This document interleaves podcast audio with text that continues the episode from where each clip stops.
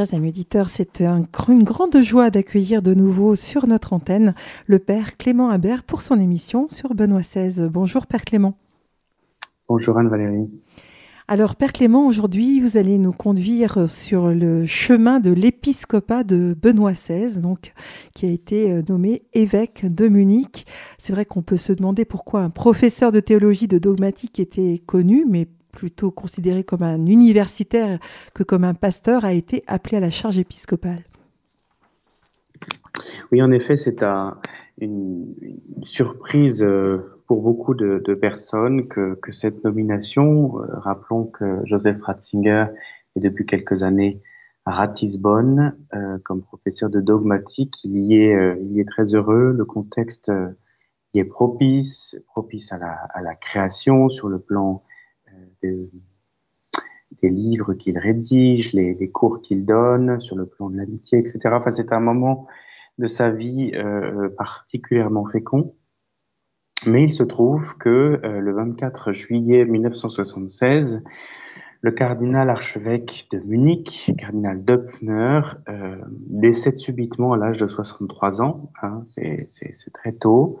Et donc, les, disons que la, une question se pose euh, de façon un peu prématurée, à savoir qui euh, mettre à sa place hein, dans, ce, dans le plus grand évêché de Bavière, euh, sachant voilà le contexte, le contexte culturel, etc., le contexte religieux, le contexte social de cette époque, c'est une question relativement épineuse.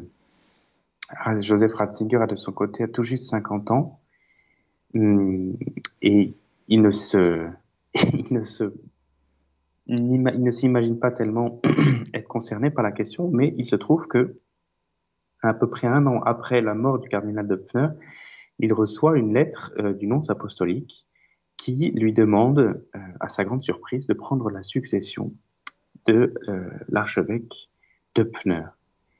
Il est extrêmement pris de court, sentiment qui n'est pas du tout taillé pour, euh, pour cela.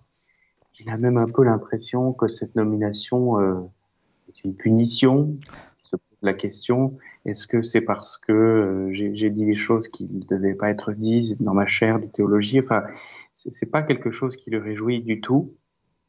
C'est étonnant qu'il qu pense ça, parce que s'il n'avait pas dit les choses qu'il aurait dû dire, on ne l'aurait pas nommé évêque. C'est là qu'on voit un peu le, le, combat spirituel, quelque part, non?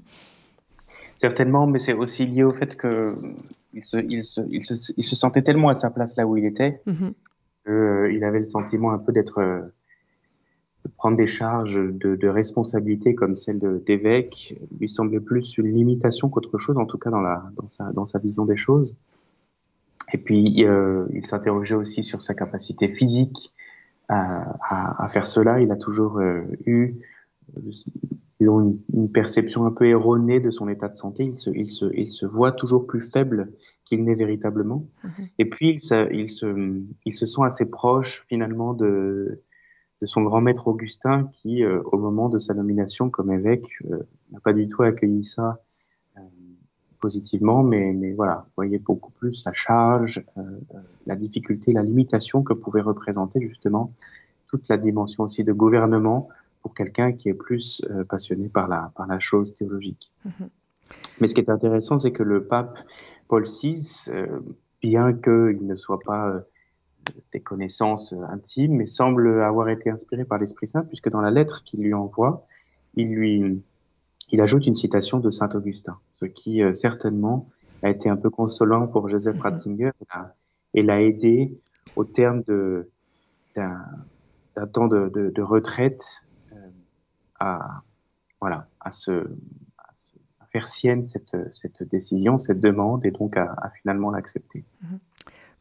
Je pense que peu nombreux sont ceux qui finalement sont, sont ravis d'être appelés comme ça à devenir évêque, parce que c'est vrai que c'est une charge lourde. Est-ce que vous pouvez nous dire comment euh, vont se passer ces premiers pas en tant qu'évêque?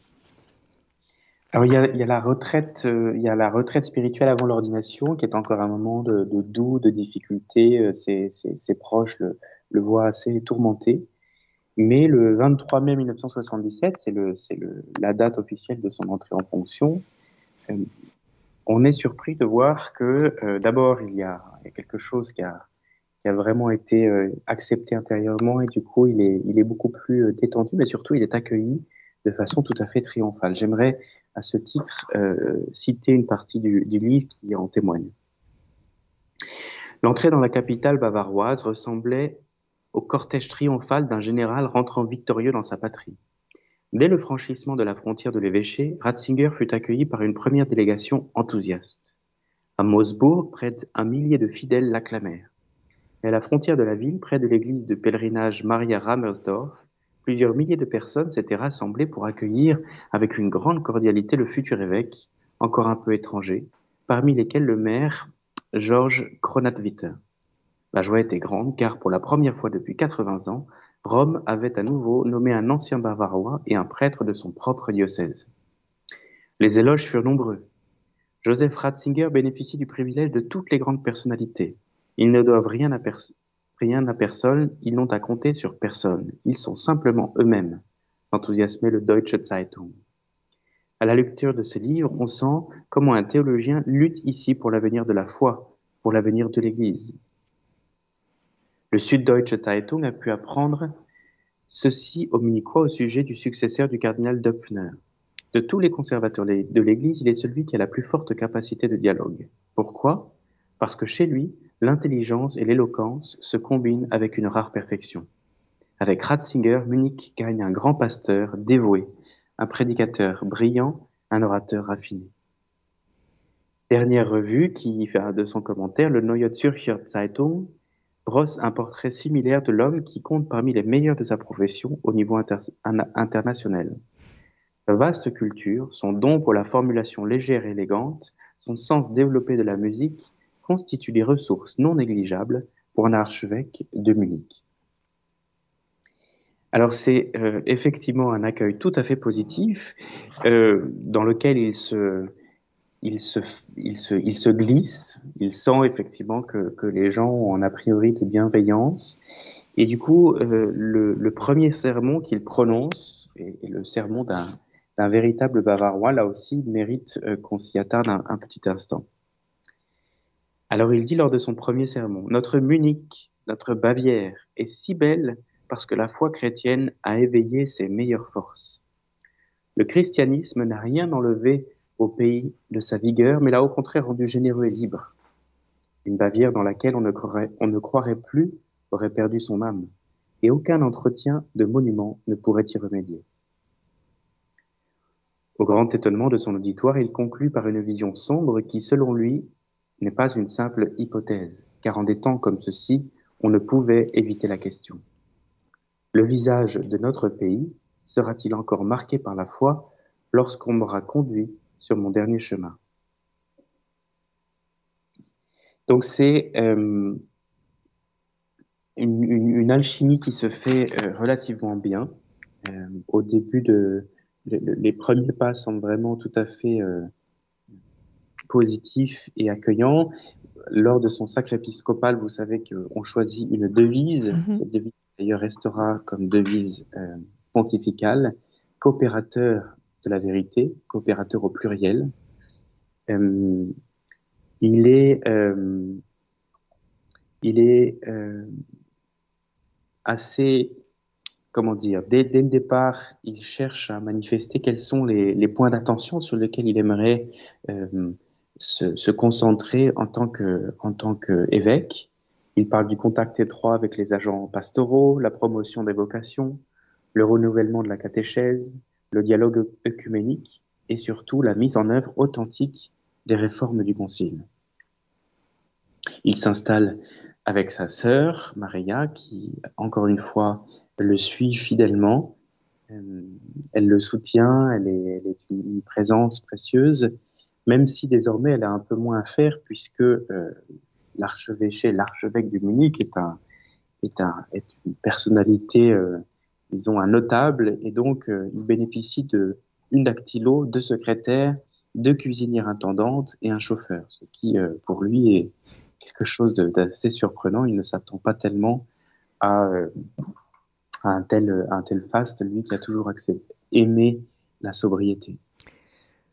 Et enfin, et, euh, il est terminé, il, euh, tout ça se fait assez rapidement, puisque un mois après, l'archevêché de Munich est un poste euh, très important aussi dans, selon la tradition, et du coup, un mois après son, sa nomination et son ordination, il est, il est invité, convoqué à Rome pour recevoir la, la pourpre cardinalis. Et donc, il devient à 50 ans le plus jeune des cardinaux du collège. D'accord. J'avais juste envie de vous demander peut-être euh, si vous pouvez préciser pour nos auditeurs, euh, archevêque, évêque, archevêque, c'est quoi la différence? C'est en fait le, titre est associé à un lieu, donc euh, dans un dans une zone, disons une zone ecclésiastique, il y aura un évêché qui sera un archevêché, qui du coup, un peu selon l'étiquette, a, le droit à une considération un peu plus grande, même si l'archevêque est évêque. Mm-hmm. Et, euh, et, selon la tradition, même si le, pape François euh, a, tendance à, vouloir la, modifier, mais selon la tradition, certains, certains euh, évêchés sont associés à, à, la pourpre cardinaliste. Donc, traditionnellement, l'archevêque de Munich est cardinal, est fait cardinal. D'accord. D'accord. Donc, c'était peut-être pas tant une surprise que ça pour lui finalement d'être d'être élevé au rang de cardinal. Est-ce que est-ce qu'on peut dire euh, que son travail de théologien l'a aidé dans sa mission d'évêque? C'est certain que euh, d'un côté il y a ce que ce, ce qu'il pensait euh, un peu subjectivement, à savoir je n'ai pas l'esprit assez pratique ou des choses comme ça même si, comme il est très intelligent, il apprend vite. L'autre aspect, en revanche, qui, qui l'aide, c'est bien sûr le diagnostic. Le diagnostic qu'il a pu poser sur, sur la foi, sur la théologie, sur l'Église. Hein, ça fait des années qu'il se penche sur ces questions. Nous avons eu l'occasion de dire que, comme professeur, il n'était pas tellement intéressé par une théologie spéculative réservée à des spécialistes, mais qu'il y a en Joseph Ratzinger de toujours le désir de, de maintenir cette unité hein, entre, entre la foi et la vie, entre la théologie et la pratique. Et donc, euh, il a une capacité assez rapide à, voir ce qui doit être fait, à établir des priorités. Il passe beaucoup de temps, comme il a, toujours fait, à écouter. Euh, mais c'est sûr que d'emblée, il a conscience que ce dont euh, le, diocèse a besoin, c'est euh, c'est l'enseignement, c'est la transmission de la foi. Au moment où il y a beaucoup de troubles, au moment où on a du mal à, à, réciter un credo sans s'amuser à en faire des, modifications, la transmission de la foi, la catéchèse, euh, est ce qui lui apparaît comme une priorité. Il se rend compte qu'avec le, bureau dont il dispose, que je, que je mentionnais, il est quand même en mesure de, déléguer une bonne partie de la partie, une bonne partie de l'administration, même si euh, il fait ce qu'il doit faire. Euh, mais c'est sûr que voilà, il a, il a pu euh, d'ailleurs se consacrer aussi beaucoup à la prédication. Hein, il passe beaucoup de temps à, enseigner euh, les gens de son diocèse, d'abord à la messe, mais aussi lors des, grands sermons de, de carême, de, Noël ou des choses comme ça. Et euh, son diagnostic est assez intéressant parce qu'il a quand même, même s'il est très aimé de, son peuple, parce qu'il a, un verbe très beau et il est, ce qu'il prêche est toujours très nourrissant, il n'hésite pas à, à tenser un peu euh, le peuple de son diocèse. Ainsi, un jour, euh, il, euh, il fait ce sermon qui, qui, qui, fera date et qui mérite là aussi d'être d'être cité en partie. Que se passerait-il si Jésus se présentait aujourd'hui de manière visible au milieu de nous, dans une quelconque paroisse, comme il l'a fait autrefois avec les disciples? La plupart d'entre nous seraient probablement très dérangés par lui, car il se heurterait à beaucoup d'indifférence et de tiédeur, à un christianisme confortable et un christianisme craintif, qui dissimulerait habilement sa peur du monde sous des paroles fortes et savantes. Il rencontrerait une église divisée, il trouverait côte à côte, d'une part, une autocratie qui construit le christianisme à son goût, et d'autre part, l'obstination comme le manque d'amour de ceux qui se considèrent comme les seuls vrais chrétiens et s'opposent ainsi à l'unité de son corps. Qu'est-ce qui peut aider à surmonter cela? Le fait de prier et de célébrer ensemble l'Eucharistie. C'est ainsi que l'on obtient une capacité intérieure à distinguer le bon grain de l'ivraie. Un tel christianisme devient large et libre, sans agressivité et sans étroitesse crispée. Mais il ne s'égare pas non plus dans le non-engagement ou même dans les idéologies chrétiennes factices. Il a conscience que l'Église, avant d'être une institution, avant d'être une administration, est un lieu de consolidation de la foi, justement à une période où euh, la foi est fragilisée. Il y a un sentiment d'insécurité très fort chez les chrétiens. C'est la raison pour laquelle euh, il décide d'œuvrer aussi à un, certain euh, démantèlement de l'appareil ecclésiastique surbureaucratisé et puis de l'autre côté, justement, se concentrer vraiment sur l'éducation de la foi, dès le plus jeune âge. Une, des réformes de, qui arrive au début de son, son épiscopat, c'est le rétablissement de la première confession avant la première communion. Ce qui n'était pas le cas. Ce qui n'était pas le cas jusque-là. Voilà, ce qui n'était pas le cas. Et donc ce, diagnostic, vous voyez, qu'on a pu euh, qu'on a pu déjà euh, constaté euh, dans ses années de professorat, avec son premier article euh, euh, sur les nouveaux païens et l'Église en 1958.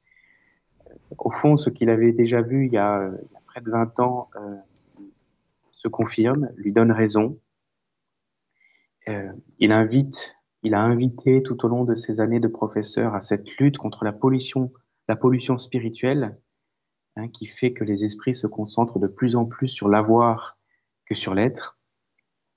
Euh, c'est euh, voilà, c'est tout à fait de circonstance et c'est entendu. Alors c'est pas toujours bien accueilli parce qu'effectivement euh, le diagnostic qu'il pose est dérangeant, mais cela montre que au fond tout ce qu'il a pu enseigner comme professeur, tout ce qu'il a pu étudier, lire, toutes les rencontres qu'il a pu faire, les travaux de doctorat qu'il a aidé à, mettre en place, ont d'une certaine façon bien disposé euh, à, son, à, son, à son activité d'évêque, à son ministère d'évêque. Alors, euh, l'année 1978, c'était une année vraiment exceptionnelle, celle des trois papes, Paul VI, Jean-Paul Ier, Jean-Paul II. Est-ce qu'on peut penser que ces événements ont eu un impact dans la vie du cardinal Ratzinger? Oui, dans le sens où déjà, de façon très pratique, euh, il doit être beaucoup à Rome cette année-là puisqu'il doit participer à deux conclaves, à des obsèques. Hum, c'est donc euh, pour lui un, plonger dans le grand bain. Comme je vous le disais, c'est le plus jeune des cardinaux, donc c'est quand même euh, pour lui une expérience tout à fait euh, particulière. Alors, on se réjouit, tout le monde se réjouit de la, nomination de, Jean-Paul Ier. Il est d'autant plus choqué qu'il est en fait mandaté justement par le, pape Jean-Paul Ier pour aller prêcher un congrès marial, diriger un congrès marial en Équateur. Et il apprend la mort du pape. Il a du mal à y croire. Il est réveillé en pleine nuit par son secrétaire.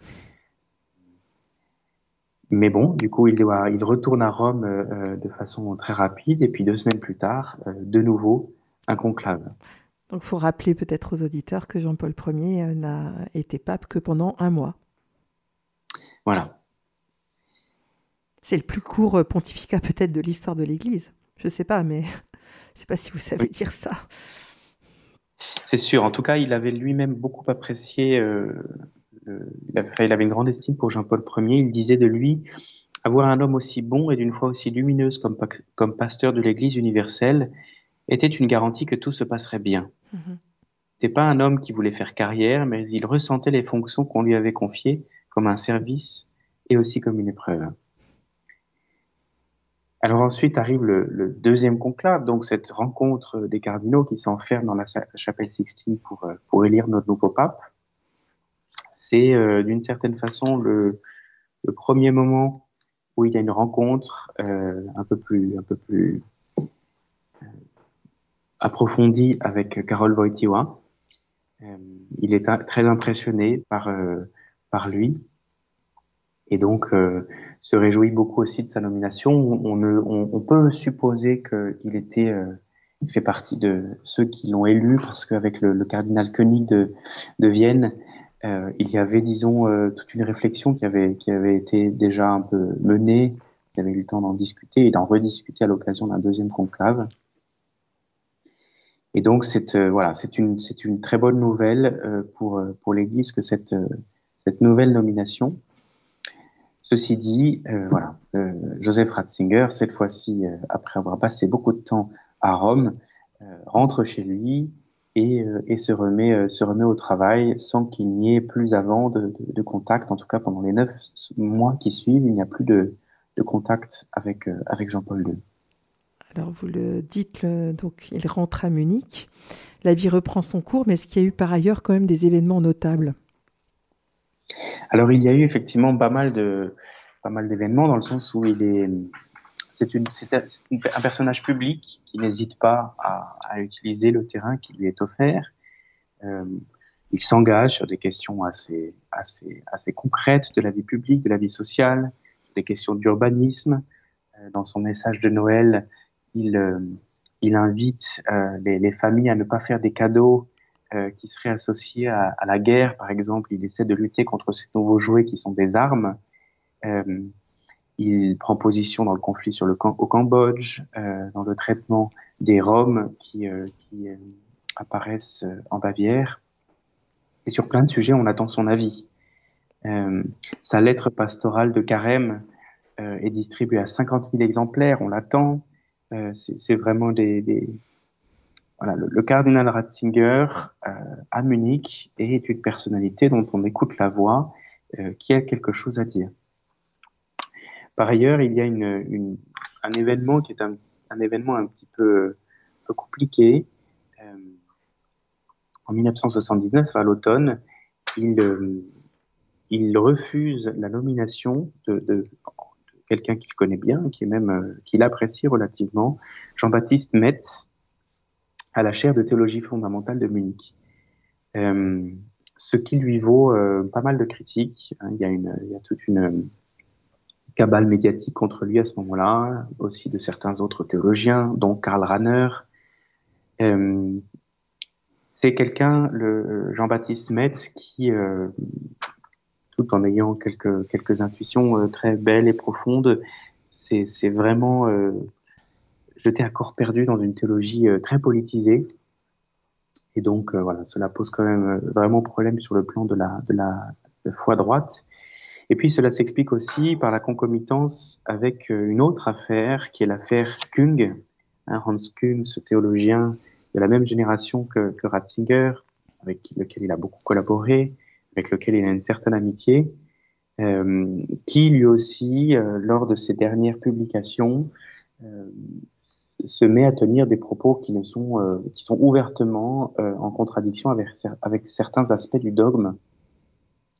Et donc, Kung n'est pas, n'est pas sous la juridiction de, de, de, Ratzinger, mais Ratzinger s'est pas mal engagé, disons, dans la, dans la controverse, en essayant justement de, de montrer à Kung dans quelle mesure il avait, euh, il avait tort ou il avait outrepassé sa, sa, son, champ d'action.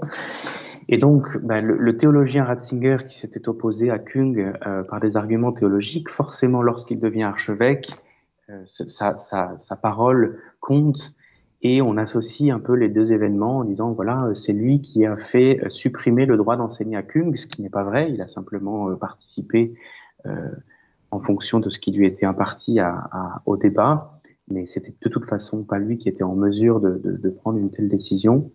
Mais euh, Hans Kuhn, qui est, qui est un homme de communication, en plus d'être un théologien, euh, est très voilà, spécialiste pour se poser, positionner en victime et, et, et n'hésite pas toujours à, à, régler ses comptes avec Joseph Ratzinger. Et du coup, cette association euh, malheureuse et un peu malhonnête euh, explique effectivement une, une période d'agitation un peu, un peu compliquée euh, dans le diocèse de Munich à cet égard. Euh, il prend quand même le temps de, il, fait face, euh, puisqu'il y a toute une partie qui est plutôt de l'ordre de la calomnie plutôt que de la vérité. Donc euh, c'est douloureux, mais, puisque lui est un coopérateur de la vérité, il se focalise surtout sur la vérité. Et quelques mois plus tard, néanmoins, il, décide de, reprendre un peu le, sujet lors d'un discours de la Saint-Sylvestre, où il essaie d'élever un peu le, le, niveau, de redonner les choses un peu euh, dans, dans toute leur perspective. rediscuter bien sûr les faits, mais surtout les, les, les replacer au fond dans le, le combat actuel de l'Église, qui est aussi son combat, à savoir de, au fond d'aider euh, les chrétiens, les fidèles, les étudiants en théologie à ne pas se perdre, hein, à, à, à, ne pas succomber à ce sentiment d'insécurité dans lequel s'est installée la, la foi chrétienne, justement parce que euh, dans les chaires universitaires et dans les chaires des églises, euh, on a tendance à, à, prêcher des choses qui s'éloignent de plus en plus euh, de, la, de, la, de la doctrine droite. Et puis, il rajoute juste en passant un petit point de détail, mais qui n'est pas négligeable, à savoir que euh, Hans Kung euh, peut bien se poser en victime, mais comme il est, il est très populaire, euh, l'université qui dans laquelle il enseignait, l'université de Tübingen, s'il s'est vu retirer son, euh, son sa charge, charge sa chaire d'enseignement de théologie catholique, il s'est vu créer en fait une chaire spécialement pour lui, pour qu'il puisse continuer à enseigner. Donc en fait, il s'agissait juste de lui retirer le droit d'enseigner au nom mhm. euh, de l'Église catholique. Donc la sanction n'était pas non plus une sanction euh, mirobolante. Mhm. Père Clément, peut-être on fait une petite pause musicale maintenant. Oui. Alors je vous laisse introduire le chant que vous proposez euh, d'écouter à nos auditeurs.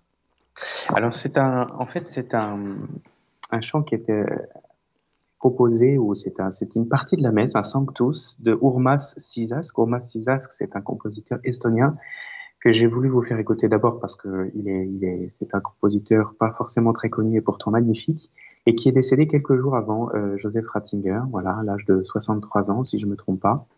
Il a composé euh, beaucoup de choses. Euh, il était passionné par les astres et du coup, beaucoup de sa musique est inspirée un peu par les, par les, son observation des, des, constellations et des astres, mais il est aussi le représentant d'une d'une culture que, que, nous connaissons peu parce que l'Estonie est un tout petit pays et l'Estonie est un pays qui, euh, sous le joug communiste, a résisté finalement à, à l'idéologie, a réussi à préserver son identité grâce au chant.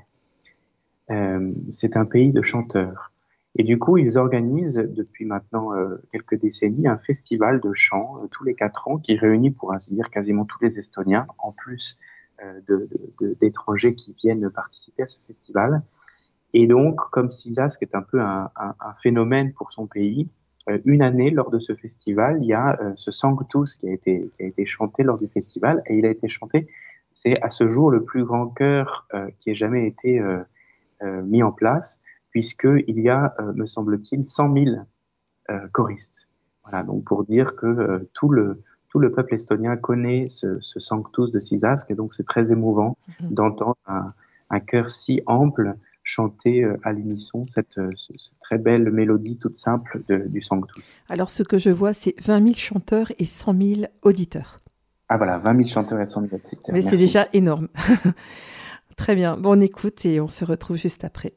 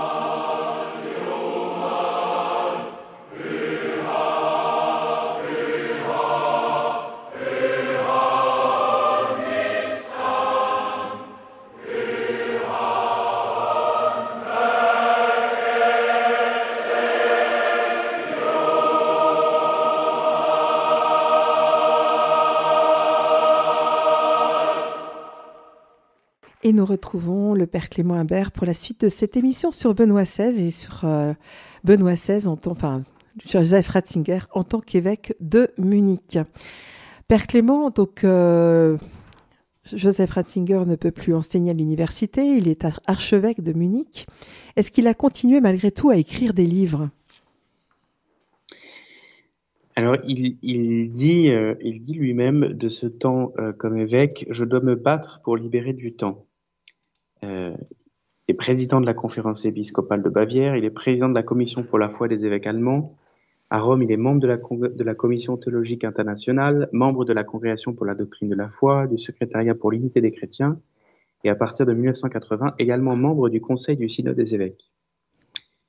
En règle générale, 20 à 30 jours par an sont réservés au seul voyage en Italie, à cela s'ajoutent des assemblées plénières des évêques allemands et bavarois, des réunions du Conseil permanent de la conférence épiscopale, des réunions de commissions, les rencontres avec les doyens du diocèse, du Conseil presbytéral, du Conseil diocésain, réunions hebdomadaires à l'ordinariat, rencontres avec les diacres, les agents pastoraux, les conseillers communautaires, les supérieurs religieux, les étudiants en théologie, ainsi que les conférences auprès d'associations sociales, d'académies et de manifestations jubilaires. Bon, un, drôle de, programme. Et, moi, ce, que j'entends à travers tout ça, c'est continuer aussi à avoir une vie de prière et d'oraison. Et de, voilà, enfin, ça doit pas être évident. Hein. Exactement. Donc il est, il est, euh, et, ceci, ceci, cette, cette liste est intéressante lorsqu'on pense que euh, dès le départ, il cherche à euh, alléger, à débureaucratiser. Vous voyez, donc débureaucratiser dans la dans la bouche de, de de Ratzinger, ça ne veut pas dire euh, politique de la chaise vide. Hein, c'est, n'est pas quelqu'un qui emploie la méthode euh, rude, mais qui, petit à petit cherche à, finalement aider les gens à, rationaliser et à, se débarrasser de ce qui est superflu, mais ça se se fait pas du jour au lendemain. Il est toujours coéditeur de Communio, donc là aussi il publie, euh, il fait publier, il relie, etc. Il encadre les doctorants, des candidats euh, à l'habilitation de l'université de Ratisbonne, donc il n'a pas complètement quitté le monde universitaire. Il rencontre euh, ses, anciens élèves. Euh, donc c'est, il est effectivement très très chargé. La rédaction des livres, c'est forcément, il n'y a plus tellement de place pour ça, mais il rédige beaucoup dans le sens où il prépare ses sermons, il, il, a, il a une vie intellectuelle assez intense. Et puis, comme vous le dites, il y a aussi cette, euh, bah, la vie de la vie de prière, hein, euh, la vie, euh, la vie spirituelle personnelle. Un jour, son ami, le, philosophe Ferdinand Ulrich, le, le, croise dans la rue, courbé, tout absorbé, les mains dans le dos, et, et lui pose la question mais qu'est-ce qui se passe? Et donc du coup, le cardinal lui, lui ouvre son cœur sur voilà ce côté un petit peu surchargé, et puis malgré tout un point qu'il ne faut pas euh, qu'il ne faut pas euh, éluder, c'est que euh, c'est pas très facile avec son clergé. C'est-à-dire qu'il reçoit beaucoup de, de, critiques très positives. Il est, il est accueilli, l'opinion publique apprécie, le, les, fidèles sont heureux de l'avoir. Mais euh, le, le, clergé qui, voilà, depuis depuis une bonne dizaine d'années, s'est jeté à corps perdu dans ce fameux esprit du Concile avec des réformes, euh, une espèce de fuite en avant de réformes, etc.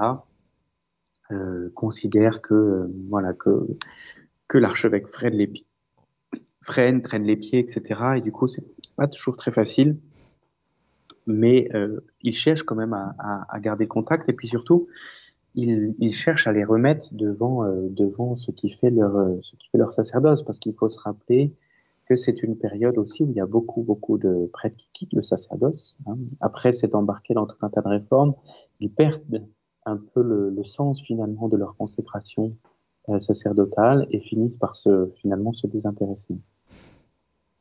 Alors il dit par exemple une, une chose qui est assez, assez intéressante. Il dit si les prêtres se sentent si souvent surmenés, fatigués et frustrés, c'est souvent dû au fait que leur mission est réduite à la réalisation rigide d'un ensemble de démarches à faire et de papiers à remplir. Pourquoi? Le clerc doit être avant tout un homme de prière, un homme vraiment spirituel, sinon il ne peut pas à long terme exercer son ministère. C'est toujours valable ça. Hein? C'est toujours valable, bien entendu. Ce n'est que si nous avons le courage d'être proches de ce feu, le feu divin, si nous nous laissons nous-mêmes transformer en foyer ardent, que nous pourrons aussi allumer son feu sur cette terre, le feu de la vie, de l'espérance et de l'amour. Alors, euh, on arrive maintenant à la période donc euh, où Jean-Paul II, donc en tant que successeur de Pierre, va appeler auprès de lui le cardinal Ratzinger. Est-ce qu'on sait comment les choses se sont passées? Oui, oui, oui. Il y a, il y a le livre euh, aborde cette question-là euh, de façon assez abondante et puis c'est d'autant plus intéressant qu'en fait il y a pas mal de, disons qu'il y a un côté anecdotique euh, drôle, c'est que le, le, pape Jean-Paul II a dû s'y reprendre à, à, trois fois pour obtenir l'accord de, de Joseph Ratzinger, ce qui a de quoi surprendre quand on pense cet esprit extrêmement euh, rigoureux euh, dans l'obéissance de, Joseph Ratzinger. En fait, ils se croisent en 1979 euh, en Pologne, puisque Joseph Ratzinger représente les évêques polonais lors de festivités, les, grandes festivités du premier voyage apostolique de Jean-Paul II en Pologne en 1979. Et puis, quelques temps plus tard, il reçoit une convocation à Rome par le nonce. Euh, voilà, il a donc droit à une audience, à un dîner, et à l'occasion de ce dîner, euh, Jean-Paul II lui fait officiellement euh, la demande de venir le rejoindre à Rome pour devenir le préfet de la congrégation. Alors, comme je vous l'ai dit tout à l'heure, il était déjà membre de cette congrégation, donc il, avait des contacts, il venait travailler, il connaissait un peu les gens. C'est peut-être ce qui a fait aussi que Jean-Paul II a... L'a remarqué. L'a remarqué, a pensé à lui. Hein, il, a, avait certainement remarqué par ailleurs, parce que la revue Communio n'est pas inconnue de, Jean-Paul II. Ils ont sur bien des sujets, avant de se connaître, beaucoup, beaucoup de points communs et je pense un diagnostic assez similaire sur l'état de l'Église et sur ce qui doit être ce qui doit être fait. Néanmoins, euh, Joseph Ratzinger refuse. Il refuse puisqu'il considère que, euh, au fond, qu'il se doit à son diocèse. Hein, il se considère, euh, au fond, il s'appuie sur la décision du pape précédent, de Paul VI, enfin même celui d'encore avant, qu'il avait, fait euh, archevêque de Munich. Et en réalité, il n'est archevêque de Munich que depuis euh, à peine deux ans. Et donc, c'est quand même très bref. Hein, euh, Lorsqu'il s'est en plus lancé dans tout un tas de choses, etc., il, se dit, ce n'est pas n'est pas bon pour mon diocèse que de les abandonner comme ça euh, en cette circonstance. L'argument visiblement euh, fait mouche puisque puisque Jean-Paul II n'insiste pas à ce moment-là. Donc euh, bah, il, retourne à Munich, il, continue à, travailler, il essaie de faire face à, cette, à ce tournant assez, euh, assez euh, gigantesque en, se donnant un rythme assez rigoureux. C'est quelqu'un qui a besoin de, dormir et qui a besoin d'avoir des horaires un peu, un peu clairs. Euh, il est envoyé, il, il, il, se rend à Rome pour un, synode sur la famille. ensuite, c'est en, en, en septembre 1980, donc vous voyez à peu près un an est passé. Puis il retourne en Allemagne où il doit préparer euh, la visite du pape, puisque le pape va venir en Allemagne. Cette visite est un, véritable succès et elle montre notamment une grande euh, complicité, une grande proximité entre les deux hommes. Il semble effectivement non seulement qu'il y ait une sympathie, euh, mais en plus une vraie, une vraie syntonie spirituelle. Il se rend à Rome en janvier 1981 pour euh, une ordination au collège allemand, un de ses, une de ses connaissances. Il participe à une, à une ordination et à cette occasion, le, le pape le, le, convoque et lui fait à nouveau la demande de le suivre, euh, enfin de, de, de venir s'installer à Rome.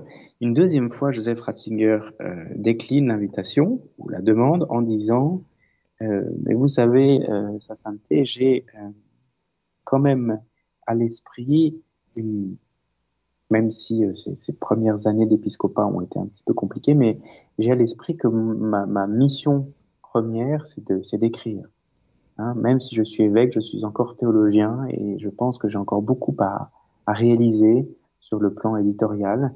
Et il me semble que euh, le, le, travail de théologien, d'écrire des livres, est incompatible avec la fonction de préfet pour la congrégation de la doctrine de la foi dans la mesure où le préfet ne peut plus avoir sa pensée théologique propre étant donné qu'il est euh, appelé à euh, représenter celle de l'Église, à défendre celle de l'Église.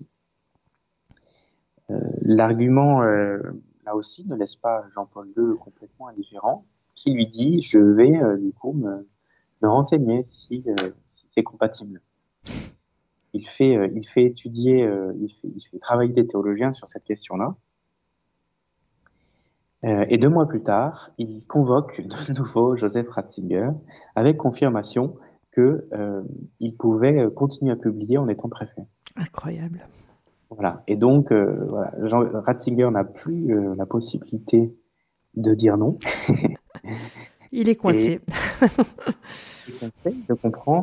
Euh, certainement ce temps, ce délai était aussi le, le délai dont il avait besoin pour, euh, voilà, pour, se, pour se faire à cette idée.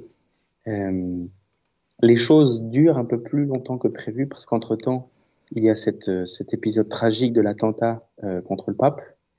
Mmh. Euh, ensuite, Joseph Ratzinger participe en tant justement que légat du pape à un congrès marial à Lourdes, puis un congrès du Sacré-Cœur, un congrès sur le Sacré-Cœur à Toulouse.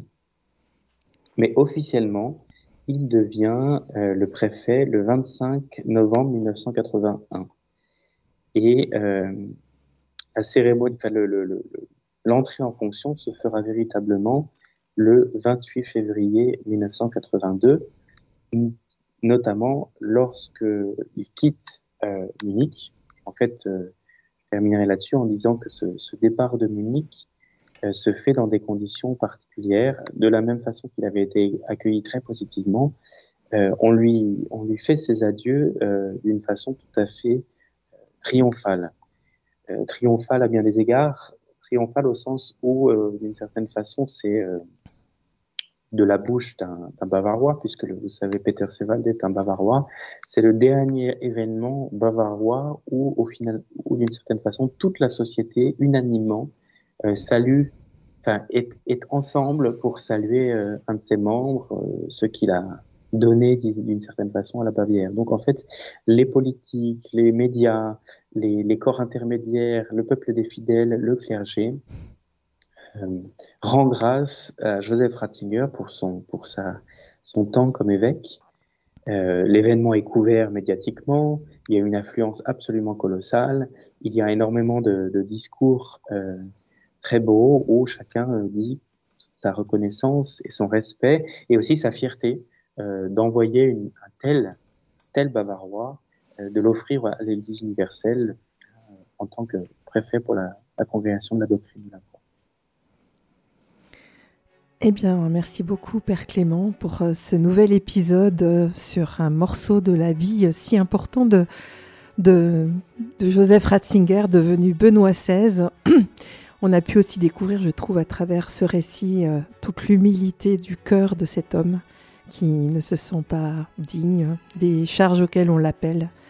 Donc merci infiniment et on se réjouit de vous retrouver prochainement. À bientôt. À bientôt, merci.